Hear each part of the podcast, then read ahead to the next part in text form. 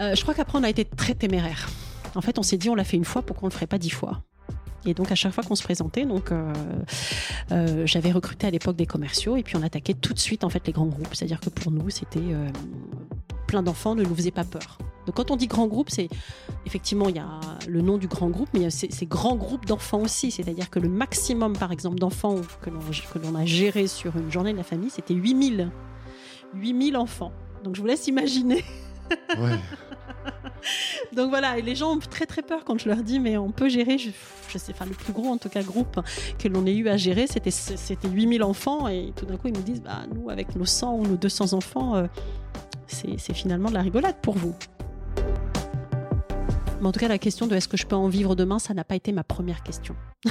D'accord. Ça a été est-ce que dans cette vie, euh, je peux me réveiller le matin et est-ce que je serai toujours fière de ce que je suis en train de faire Et est-ce que je serai toujours euh, euh, en me levant euh, dynamique et, souriante quand je vais aller pro- proposer ce que j'ai à proposer à mes clients? L'ambition s'apprend et le succès se conquiert. Bienvenue sur le podcast Ambition. Je suis Raphaël, avec ma femme Lolita, nous vous emmenons à la rencontre de personnalités remarquables issues de la diaspora africaine. Avec Ambition, notre objectif est que vous appreniez des meilleurs. Nous allons ensemble décortiquer le parcours de personnalités inspirantes d'origine africaine ou africain de cœur. Nous allons comprendre leur manière de penser, recueillir des conseils pratiques pour que vous puissiez réussir vos propres projets. Notre deuxième invitée est Nathalie Brossette, une métisse franco-malgache. Je tenais à remercier Nathalie car elle nous a offert un chouette moment. Et nous avons pris plaisir à réécouter en boucle cet épisode. Nous avons tenu à échanger avec Nathalie pour deux raisons. La première raison est que vous connaissez certainement la statistique qui dit que 80% des entreprises meurent au bout de trois ans. Eh ben Nathalie, ça fait 21 ans qu'elle dirige l'agence événementielle Kilala Events.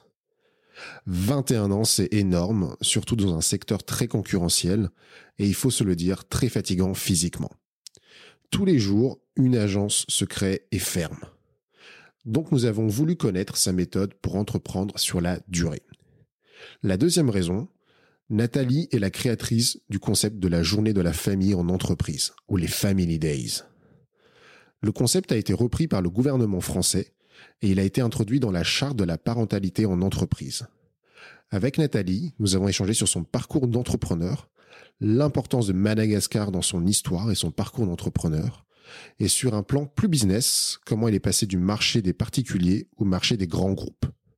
Elle nous a raconté quelques anecdotes, notamment sa présentation avec le groupe L'Oréal. Et avant de commencer, un petit point logistique. Nous avons scindé l'épisode en deux parties. Et il faut absolument écouter la deuxième partie car Nathalie a accepté de livrer son plus gros échec et la leçon qu'elle en a tirée. Et sans plus attendre, je vous laisse découvrir notre échange avec Nathalie Brossette. La première question, c'est, ça fait 21 ans que tu entreprends dans le secteur de l'événementiel. C'est un secteur très concurrentiel. Il y a une agence euh, qui s'ouvre et qui se ferme tous les jours. Est-ce que tu peux m'expliquer un peu c'est quoi la valeur ajoutée et le positionnement qui fait que vous arrivez à durer? Alors déjà, réussir à durer, en fait, quand tu te lances dans l'entrepreneuriat comme ça, c'est euh, t'as pas, enfin, moi pas eu l'objectif de durer euh, 20 ans ou 30 ans. Je me suis, j'ai fait un petit peu au jour le jour, euh, en me laissant guider vraiment par euh, la passion. Je crois qu'il y a que ça qui m'a tenu jusqu'ici, c'est être passionné. Ce pourquoi j'ai monté cette euh, cette entreprise, c'était vraiment que puis-je faire avec toutes mes passions, et j'ai rassemblé ça dans mon agence. D'accord.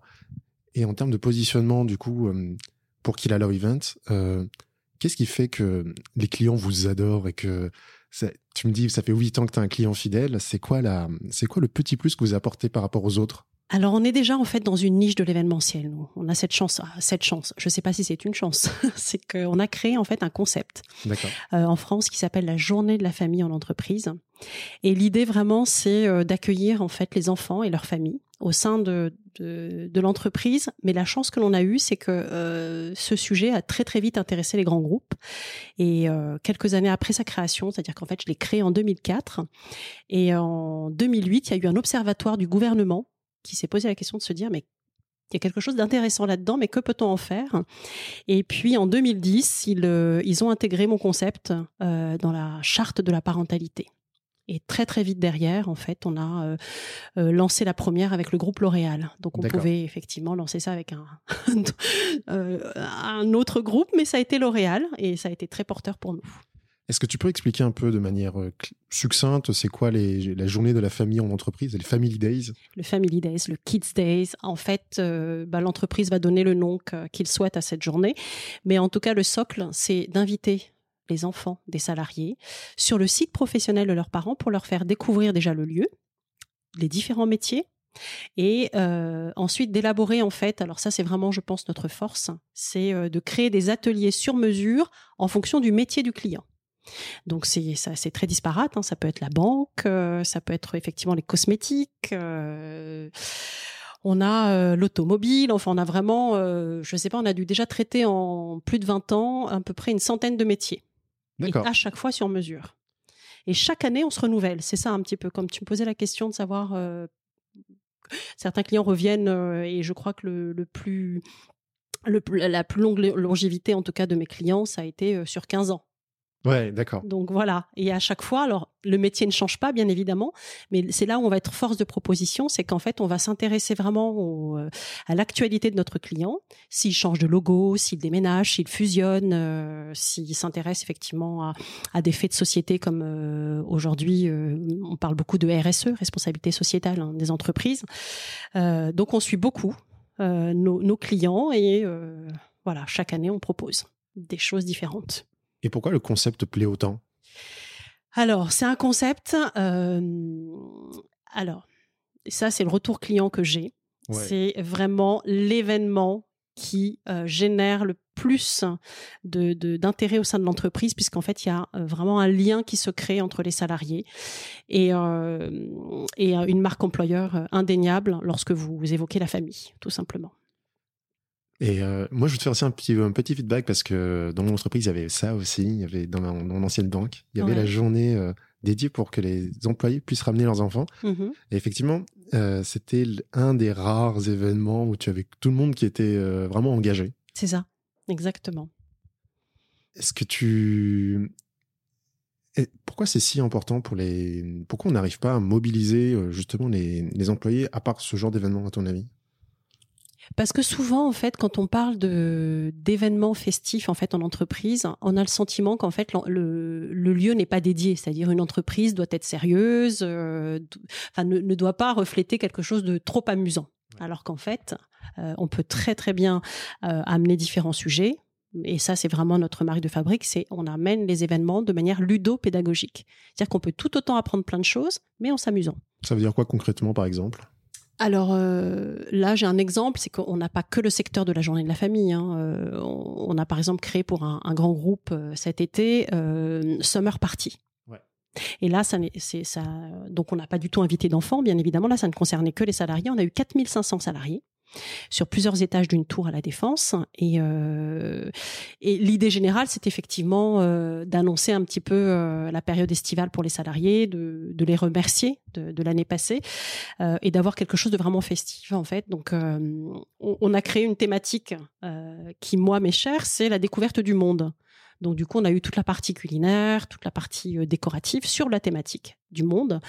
Et, donc ma petite touche à moi chez Kilala Events, en tout cas, c'est euh, quand je vais parler du monde, je vais introduire la culture sur le monde. Donc quand vous allez parler de continent africain, bah, je vais faire des ateliers spécifiques sur le continent africain. Quand on va parler du bien-être, bah, je vais introduire effectivement comment le bien-être euh, euh, est, mis- enfin, est réfléchi euh, au Japon, en Chine, etc. Enfin, en tout cas, on voyage.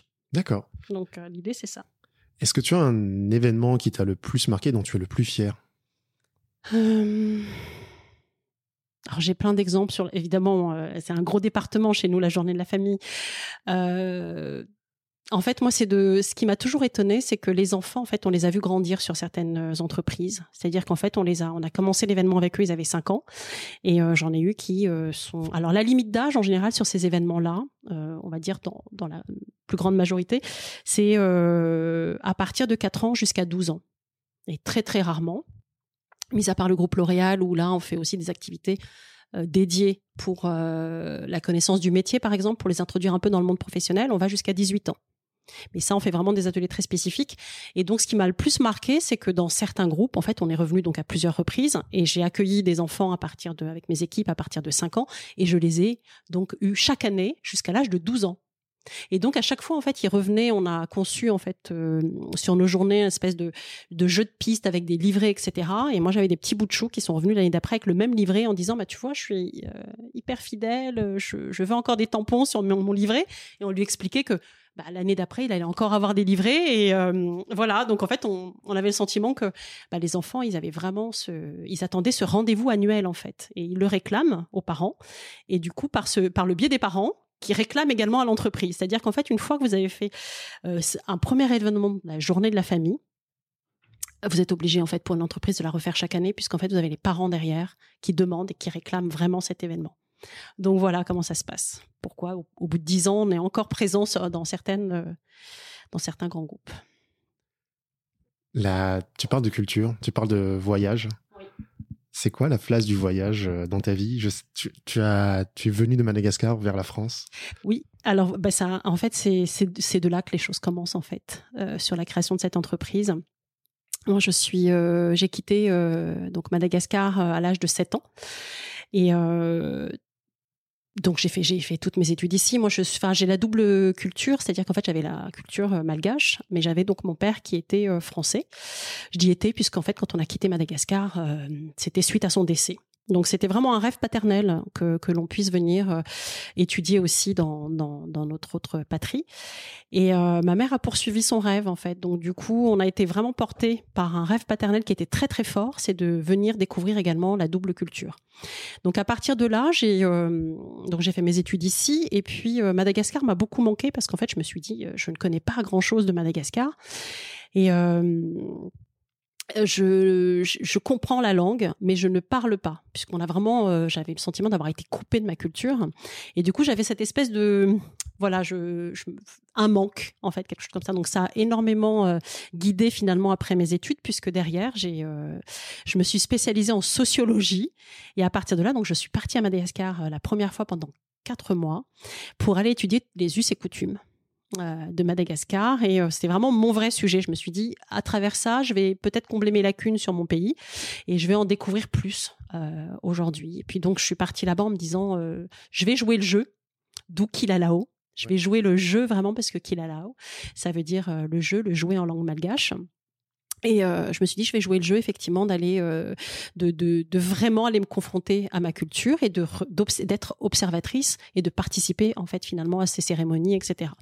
Je suis revenue avec une belle étude sociologique pour mes professeurs, mais surtout avec euh, une passion qui s'est encore plus révélée, c'est que j'ai pris ça sous le ton de l'amusement, du, je me suis vraiment, j'ai eu cette liberté-là de le faire, et je me suis dit, mais on apprend vraiment bien en fait en s'amusant. Donc qu'est-ce que je pourrais faire par rapport à ça? Donc j'ai cherché un petit peu quelles étaient toutes mes passions je me suis posée, je me suis dit, est-ce que tu as envie de t'orienter finalement en sociologie pure et dure, c'est-à-dire faire euh, des tableaux, analyser euh, des données, etc. Je me suis très vite posé la question et puis j'ai très vite eu la réponse que non. Et puis euh, donc c'est à partir de là que j'ai posé vraiment les choses en me disant bon alors tu prends une feuille blanche et tu vas marquer en fait quelles sont tes vraies passions. Euh, et j'avais pas encore l'idée de faire une entreprise, de, de créer mon entreprise. C'était vraiment, je voulais me guider, savoir où j'allais aller, quel métier correspondrait plus à mes passions. Et puis ça a mûri en fait chez moi, c'est que j'ai posé. Donc j'avais la passion effectivement euh, en me disant bah enfant, euh, tout ça m'intéressait, donc pourquoi pas le monde des enfants? Puis ensuite euh, la découverte par la culture. et puis donc un jour, je, me suis endormie sur ces passions-là et je me suis réveillée le lendemain en me disant ok très bien, j'ai envie effectivement de d'amener de d'élaborer quelque chose autour de la découverte culturelle par l'amusement. Donc c'était vraiment chez moi, c'était l'agence, une agence événementielle. Ça s'est dessiné comme ça. Et euh, évidemment, j'étais euh, j'étais en train de faire mes études euh, à la faculté de Nanterre.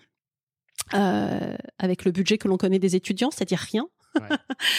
et la passion était très forte, mais j'avais pas, donc évidemment en pesant le pour et le contre, je n'avais pas, bah, j'avais pas le budget tout simplement pour monter une entreprise, donc je me suis pas laissée arrêter par ça j'ai finalement, je me suis un petit peu renseignée autour de moi et avec beaucoup de chance peut-être, euh, mais euh, beaucoup de persévérance aussi, euh, j'ai découvert qu'en fait on pouvait passer des concours d'entrepreneurs de création d'entreprise. Et, euh, et après, j'ai vraiment joué d'alignement de, planète, je crois, puisque c'est posé sur ma route cinq concours d'entrepreneurs et euh, qui m'ont permis effectivement derrière de, de récolter tous les fonds que je, je voulais, puis tous les biens, enfin en tout cas toutes les euh, enfin euh, une voiture qui me permette effectivement de d'avoir mon matériel, la communication qui était aussi que j'avais gagnée, euh, toute la partie pécuniaire où je pouvais aller en fait aller voir une banque et euh, dire bah voilà euh, j'ai des fonds. Donc ça, ça s'est vraiment réuni en cinq concours et les cinq je les ai gagnés. Ouais. Donc j'étais très très fière de moi puisque c'était vraiment la première fois que je participais effectivement mis à part mes études euh, où je participais vraiment à des vrais à des concours euh, pour voilà pour approcher un petit peu plus mon projet et donner vie à mon projet. Et tu as présenté l'idée de la journée de la famille lors de ces concours-là ou non. tu... Alors au départ, euh, c'était alors la journée n'est pas venue tout de suite, c'est-à-dire euh, la journée de la famille, c'est une idée qui est venue. Alors moi j'ai créé mon entreprise en 2001 et euh, la création de la journée de la famille c'est euh, a, a, eu lieu en 2004. Donc pendant trois ans, en fait, ce que j'ai fait, c'est que euh, mon premier secteur d'activité était d'organiser en fait euh, autour de la culture, plus pour les particuliers, c'est-à-dire que j'organisais euh, des anniversaires, des mariages, etc., mais thématiques. C'est-à-dire que c'était toujours sur un pays. Donc voilà, je créais des chasses au trésor, des jeux de pistes, etc. Et puis au bout de trois ans, euh, j'ai été approchée une première fois par une entreprise qui était une, autre entité du groupe L'Oréal, et ils m'ont demandé de créer. En fait, euh, j'avais un site à l'époque euh, internet qui fonctionnait très très bien. On était leader euh, à l'époque sur ce marché-là des particuliers, et donc on a été approché, je crois, parce qu'on a dû faire, je pense, un événement chez une maman qui appartenait à un groupe et qui euh, voilà qui avait été très contente de, notre intervention et qui m'a dit est-ce que vous pourriez effectivement euh, intervenir mais dans l'entreprise cette fois-ci? Et à partir de là a commencé l'aventure vraiment sur la partie qu'il a la Events euh, sur les grands groupes en fait. Donc ça s'est enchaîné euh, et on a en fait on a eu tellement tellement de demandes et ça ça a été notre chance sur les entreprises qu'en 2008 on a dû euh, finalement fermer le secteur des particuliers pour pouvoir répondre euh, totalement en fait aux entreprises. D'accord. Voilà. Et donc depuis 2008 euh, c'est notre voilà c'est notre principale activité. Je, je, suis très étonné parce que le plus dur quand tu commences une activité, surtout sur les attaquer les grands comptes, mm. c'est trouver son premier client. Et... et... voilà. Et nous, on a joué de cette chance-là, c'est-à-dire qu'en fait, on a commencé par les particuliers et on a eu la chance un jour d'atterrir effectivement chez quelqu'un qui, euh, dont, enfin, les événements, ça faisait quelques, enfin, peut-être trois quatre ans qu'on allait faire euh, les animations chez elle et puis euh, elle nous a donné peut-être cette opportunité-là de, de, mettre directement effectivement un pied dedans. Et alors après, ça n'a pas été forcément euh, un cadeau servi sur un plateau. Il ouais. a fallu quand même effectivement après. Euh, euh, je crois qu'après on a été très téméraire. En fait, on s'est dit on l'a fait une fois, pourquoi on le ferait pas dix fois? Et donc à chaque fois qu'on se présentait, donc euh, j'avais recruté à l'époque des commerciaux et puis on attaquait tout de suite en fait les grands groupes. C'est-à-dire que pour nous c'était plein d'enfants ne nous faisait pas peur. Donc quand on dit grand groupe, c'est effectivement il y a le nom du grand groupe, mais il y a ces, ces grands groupes d'enfants aussi. C'est-à-dire que le maximum par exemple d'enfants que l'on que l'on a géré sur une journée de la famille, c'était 8000 8000 enfants. Donc je vous laisse imaginer. Ouais. Donc voilà, et les gens ont très très peur quand je leur dis mais on peut gérer je, je sais enfin le plus gros en tout cas groupe que l'on ait eu à gérer, c'était c'était 8000 enfants et tout d'un coup ils nous disent bah nous avec nos 100 ou nos 200 enfants euh, c'est c'est finalement de la rigolade pour vous. Et en fait, pas du tout, parce que euh, que vous en gériez finalement 8000 ou 100 ou 200, vous mettez les mêmes ressources en face. C'est-à-dire que euh, on met les équipes dédiées et vous avez l'impression qu'en fait, chaque, euh, chaque intervenant va gérer finalement un mini-groupe à l'intérieur de ces, de ces 8000 enfants. Donc, c'est pas 8000 enfants que vous gérez seul, c'est tous les intervenants ont en fait, euh, voilà, euh, un groupe dédié. Donc ça peut faire peur, mais euh, on a une force de conviction et de et on peut rassurer très vite en fait. Là, je suis un peu scotché parce que moi, j'organise des événements, tu vois, à 150, euh, 150 personnes. C'est le stress total de se dire, mais est-ce qu'on va remplir la salle ou pas? Et. Oui, mais alors toi, tu as cette, euh, cette inquiétude de est-ce qu'on remplit? Parce que là, l'idée, c'est de, c'est des événements où tu dois faire venir des gens. Alors que nous, en fait, c'est déjà géré par l'entreprise finalement. Et nous, on, on ne fait que euh, mettre en place et la gestion du jour. Alors, mais même logistiquement, tu vois, c'est ah oui, c'est affreux. Et... Oui, oui. Bon après ça, effectivement, ça c'est un gros travail. C'est-à-dire qu'une fois que l'événement est validé, c'est vrai que tu as toute la partie euh, derrière le rideau, quoi. C'est euh... faut, il faut réfléchir à tout. Et ça, ça c'est vraiment. Euh... on va dire que je l'ai appris sur, sur le chemin. C'est-à-dire que je pense qu'il faut pas avoir peur du challenge et puis tu rectifies finalement le tir tout au long de ton finalement euh, tes compétences viennent sur la route euh, de tes rencontres des challenges que le client va te proposer d'être hyper réactif. Mais ce que je peux en dire c'est que 20 ans après c'est toujours le même stress. C'est-à-dire que tu as l'impression de faire ton premier événement à chaque fois. Donc je comprends ce que tu veux dire quand tu me dis c'est le stress pour 150 mais c'est normal. C'est énorme. Est-ce que tu as euh, des conseils euh, ou des outils que tu pourrais me donner pour que, pour que ça aille un peu mieux? Sur la partie événementielle, sur, euh, de quoi Sur la gestion du stress Gestion du gestion de projet. Gestion, de projet. Qu'est-ce que tu as des, des techniques, des, des trucs à les trucs à faire, les trucs à pas faire quand tu quand tu veux organiser parfaitement ton truc? Alors nous, il y a déjà en fait bah, c'est vrai qu'on a la chance de perdurer. Ça, fait 20 ans d'expérience quand même derrière, ce qui n'est pas rien. Et euh, on a eu le temps finalement de, de faire des réglages sur tout ce temps-là. Et, et, les réglages ne, sont, ne se sont jamais vus finalement euh, du côté du client. C'est-à-dire que nous, ça a toujours été, euh, euh, on a continué de se former, on a continué de se tenir au courant du marché, on a, on s'est pas reposé sur nos lauriers finalement puisqu'on s'est dit ok, on est euh, euh initiateur du concept de la journée de la famille, mais euh, derrière ça, au bout de quelques années, vu que ça a été voté par le gouvernement, tu as eu beaucoup d'agences événementielles et de communication qui se, qui sont rentrées dans cette niche. Donc il a fallu pour nous, euh, donc c'est bien quand il y a des concurrents quand il y a une concurrence en face, ça te permet toi de, t'améliorer, de ne jamais te reposer, effectivement, comme je disais sur tes lauriers. Euh, mais sinon, on a toujours, euh, on s'est toujours accroché sur notre première idée, c'était de dire mais qu'est-ce qui a animé la création de cette entreprise? C'était notre passion au départ, et on n'a jamais en fait dévié de route. C'est-à-dire qu'on a euh, des gens qui ont repris notre concept, mais qui ont peut-être simplifié ou, ou fait différemment notre concept, mais nous, on a toujours laissé notre, on a toujours eu notre ligne de conduite, et parfois, on a été plus cher sur le marché, parfois euh, moins peut-être, parce qu'on n'a jamais su vraiment ce qui s'appliquait. Parce que quand tu cherches ce qui se fait sur le marché, on te donne jamais le prix. Donc en fait, on s'est dit, on va faire comme on a toujours fait depuis le départ, c'est-à-dire qu'on va écouter le client et on va lui amener notre savoir-faire, c'est-à-dire notre expertise, c'est quoi? C'est euh, bah déjà le, le, ludopédagogique par rapport à leur métier, mais c'est aussi euh, de se dire qu'on maîtrise totalement aujourd'hui la sécurité sur les sites professionnels, puisqu'en fait, il faut encore se dire qu'il y a même pas dix ans, les mineurs étaient complètement interdits sur les sites professionnels. Tu n'as aucune loi aujourd'hui qui permette de te protéger sur le fait que tu accueilles des enfants sur site, donc il a fallu convaincre quand même euh, beaucoup beaucoup de personnes, c'est-à-dire notamment la sécurité, effectivement dans, sur ces grands groupes, qui est un vrai vrai métier euh, qui va voir si tu fais euh, des normes au niveau de, tout le matériel que tu mets en place. Est-ce que tu as bien conscience qu'il va y avoir des mineurs, donc comment tu vas gérer en cas d'incendie, etc. Donc il faut vraiment être à même de, répondre à tout ça et puis d'être super réactif le jour J s'il se passe quelque chose. La chance que l'on a, c'est qu'en 20 ans, on n'a jamais eu d'accident. donc ça c'est rassurant et donc, ça veut bien dire qu'en fait, tout a été sécurisé en amont. Donc c'est un peu ça, c'est-à-dire euh, on n'a pas un modèle euh, ou quelque chose qui puisse rassurer quelqu'un sur ce métier. C'est vraiment de travailler en fait en partenariat avec euh, avec l'entreprise et de se dire euh, c'est pas nous qui venons avec on va dire c'est pas on vient avec un savoir-faire d'accord, mais en fait on est plus à l'écoute quand même de ce que veut le client. D'accord. Et on adapte, c'est-à-dire qu'on adapte par rapport à notre savoir-faire. Et si on ne sait pas faire, on va s'allier en fait avec d'autres intervenants, d'autres prestataires que l'on aura qualifiés en amont. D'accord. Et tu as une certaine confiance en toi quand tu, quand tu veux présenter le projet. Oui. Et tu dis, c'est très concurrentiel. Et comment toi, tu as acquis cette confiance en toi dans la présentation, dans le, dans le pitch? Alors, j'ai gardé ma personnalité. C'est-à-dire que je suis...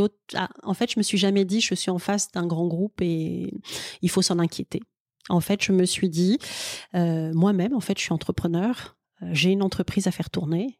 Et donc c'est identique en fait à ceux qui sont en face. Évidemment, j'ai pas la taille d'un grand groupe, mais finalement, tout de suite, je me suis incarnée là-dedans en me disant, il euh, n'y a pas de raison. Moi aussi, je viens défendre des, idées, des projets, et je vais me mettre en fait euh, sur la même sur la même marche qu'eux. Et puis on va dialoguer effectivement d'égal à égal. Je me suis jamais sentie entre guillemets, c'est pas se sentir inférieur, mais en tout cas, je me suis jamais dit je suis une toute petite agence événementielle et il faut que j'aille faire mes preuves moi, je me suis dit, j'ai des idées, et par ces idées-là, je vais pouvoir faire mes preuves. Et c'est comme ça que j'ai vraiment acquis la confiance et que je me suis dit, j'ai des choses à dire, je peux les défendre. Et puis j'ai une super équipe derrière moi qu'on a qualifiée et euh, on a un vrai message. Et euh, en face, en fait, ils ont. Je, vais te raconter une anecdote et bon, comme ça ils le sauront. Hein, mais euh, la première fois qu'en fait j'ai je suis arrivée pour une réunion au sein du groupe L'Oréal, donc au siège de Clichy. Euh, en fait, quand j'avais fait la, première fois euh, pour leur entité, c'était vraiment euh, très familial. Il devait y avoir deux personnes euh, sur l'entretien et puis la présentation. Et là, pour le groupe L'Oréal, vraiment, donc au siège, on s'est retrouvé avec 20 personnes. Et que les représentants donc de, chaque entité, c'est-à-dire la communication, toute la partie fournisseur, etc. Et j'ai vraiment paniqué. Je suis arrivée, moi, avec mon chef de projet, etc. Et on était deux, et en face de nous, ils étaient 20. et, là, vraiment, je, pense que j'ai, ma, respiration s'est coupée 5-10 minutes, je pense. Hein. J'ai vraiment eu du mal à démarrer. Et, euh, et là, j'ai eu l'aide, en fait, d'une personne euh, que je n'oublie pas 20 ans après, qui, euh, faisait partie de, des ressources humaines du groupe, qui m'a regardée, parce qu'en fait, j'avais eu pas mal d'échanges au téléphone avec elle et on avait vraiment accroché. Elle m'a regardée pendant la réunion elle m'a fait un signe. Et le signe ça voulait dire ne vous inquiétez ne vous inquiétez pas Nathalie. Euh, tout ce qu'on a échangé ensemble euh, par téléphone euh, m'ont plu. Il y a juste à, à l'évoquer là devant un petit peu plus de personnes. Mais ça va ça, va aller. Et en fait, il y a vraiment eu ce cet échange-là, par le regard et puis un petit peu par des mots. Et, euh, et puis je suis partie. C'est-à-dire j'ai fait une présentation d'une heure et demie sans plus m'arrêter. Euh, et, et, quand je suis ressortie de là, euh, j'ai eu en fait, on a serré les mains de tout le monde et, et les gens étaient ravis. Et, euh, et cette première, c'était quand même pas rien puisque ce, on lançait vraiment en France finalement, puisque L'Oréal, le groupe L'Oréal est le groupe enfin, initiatrice, le initiateur de, de ce concept avec nous. Donc en fait, on attendait sur ce premier événement quand même à l'époque euh, le président monde du groupe L'Oréal, Owen Jones, Monsieur Owen Jones, qui est venu sur cette première journée. Donc il y avait vraiment euh, euh, il y avait un vrai challenge en fait hein, de, nous faire travailler là-dessus et puis je, pense que deux ou trois personnes jouaient vraiment leur, leur poste en fait sur cet événement donc il fallait pas se tromper et appliquer les recettes du particulier en passant au grand groupe. Donc on passait finalement de 15, 20 enfants à euh, là ce, cet événement-là, c'était 600 enfants, je crois. Voilà, donc euh, euh, j'ai comment te dire, je, je c'est pas que je n'ai pas peur, c'est que je, surpasse ma peur en fait sur ces moments-là. Ça me fait sortir de ma zone de confort très très vite. Et les événements, comme tu sais, hein, quand tu en organises, c'est qu'en fait ce, métier te fait tout le temps sortir de ta zone de confort. C'est-à-dire que tu tu peux pas en fait te dire euh, que chaque événement se ressemble. Ouais. Donc tu es obligé et alors en plus il faut euh, enfin moi jusqu'à présent au début ça me paraissait normal, j'avais toutes les casquettes parce que déjà j'avais pas euh, la capacité financière d'embaucher tout de suite toutes les compétences qui, qui étaient nécessaires à, au fonctionnement, au bon fonctionnement en tout cas de de mon agence. Donc j'avais toutes les casquettes et très vite toutes ces casquettes en fait me permettaient de ne jamais avoir les chevilles qui gonflent. C'est-à-dire qu'en fait, euh, je pouvais tout faire, c'est-à-dire que je pouvais conduire un camion, et puis de l'autre côté aller euh, gérer mes rendez-vous avec tout d'un coup euh, le PDG d'un d'une entreprise, et puis de l'autre côté j'allais faire mes achats fournisseurs, et ensuite j'étais au téléphone pour négocier des tarifs, enfin tout. Et aujourd'hui, je continue de le faire parce que c'est devenu un amusement pour moi. C'est-à-dire qu'en fait, je me dis, bah, ça me permet toujours de rester en fait euh, au fait de ce qui se passe tout simplement, de, de jamais, euh, comment te dire ça? Oui, ça me, ça, ça, me garde les pieds sur terre en fait. Ouais. T'aimes bien, aimes bien encore rester dans l'opérationnel parce qu'il y a certains, euh, ouais. certains dirigeants une fois que ok ça décolle un peu, ben ils aiment bien prendre la posture. Ouais, je, je suis dans la stratégie. Ouais, et pas du tout. Ouais.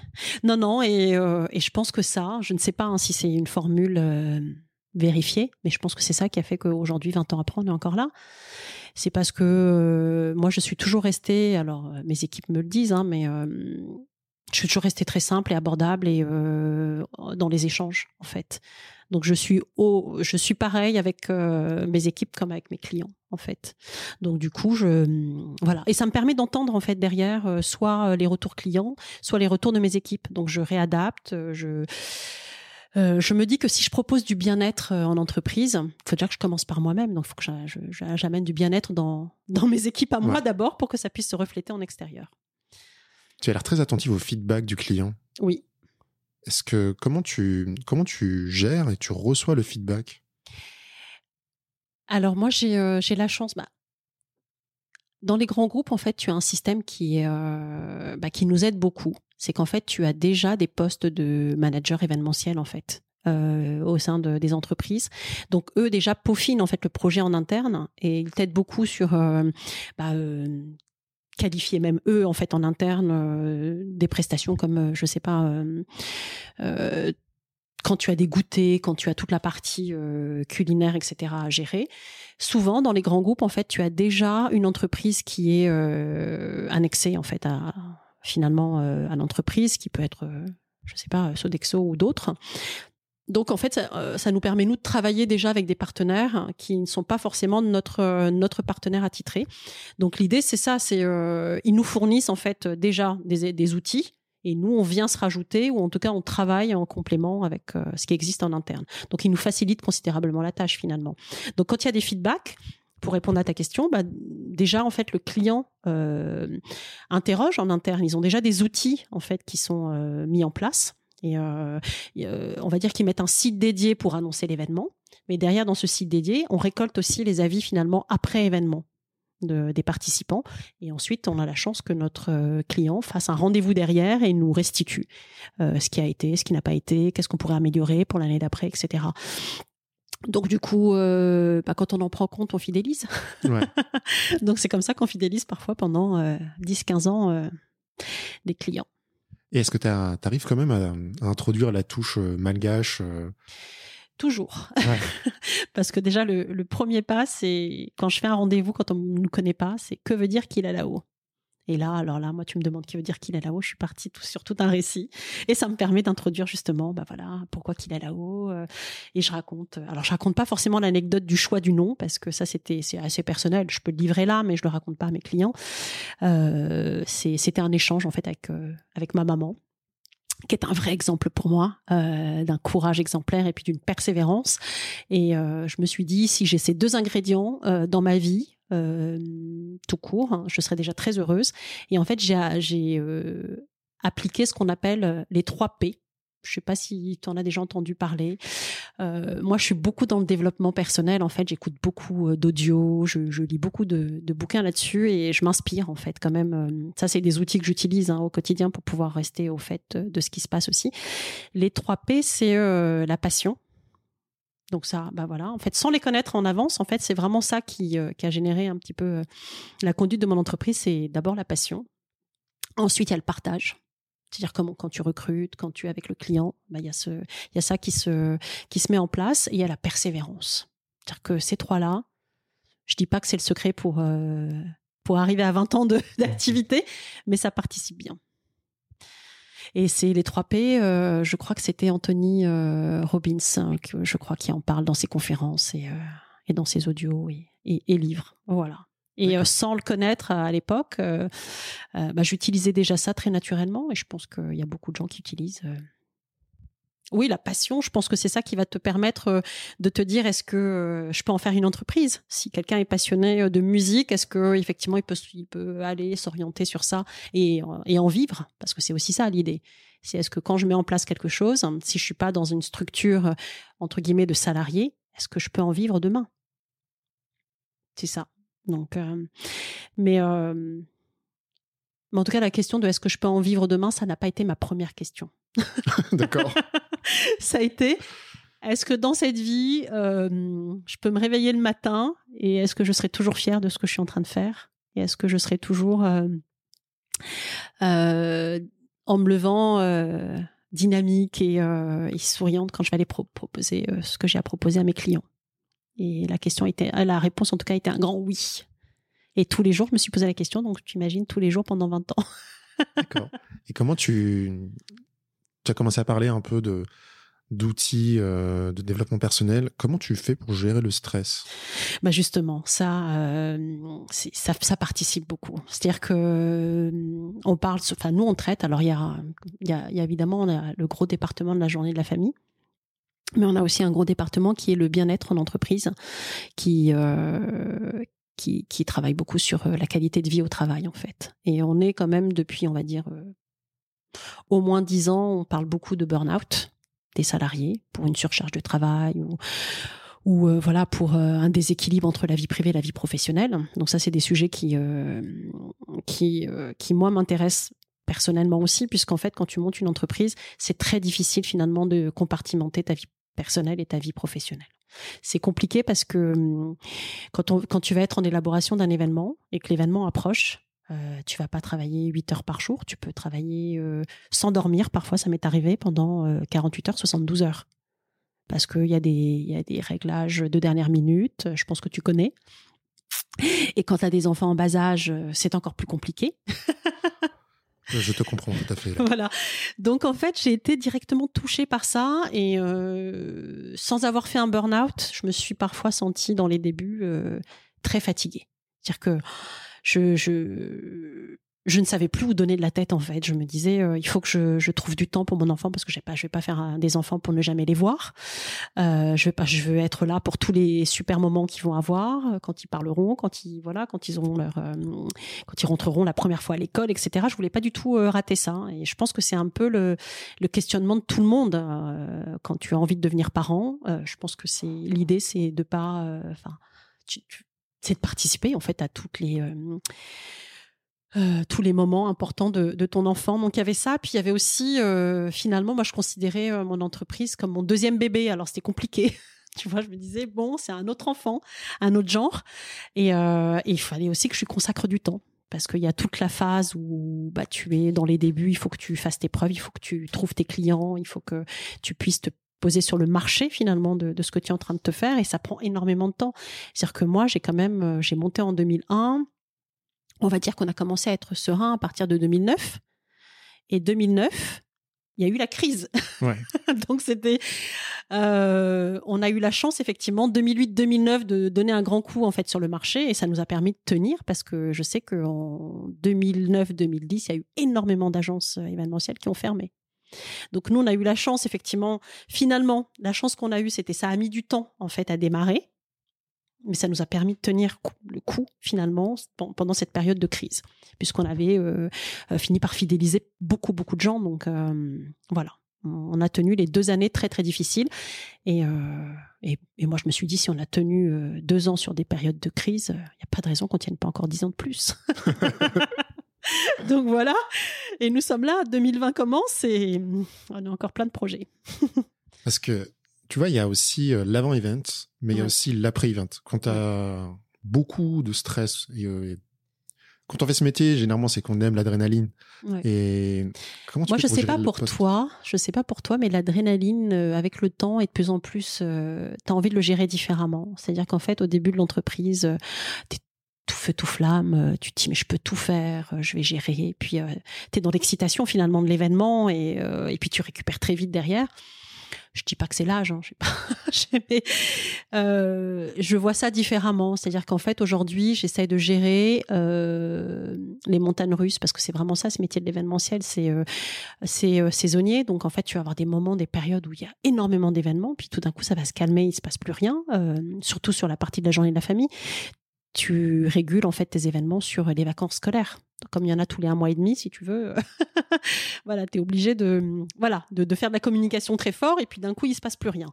Donc nous, on a la chance d'avoir d'autres d'autres activités euh, à mettre en place.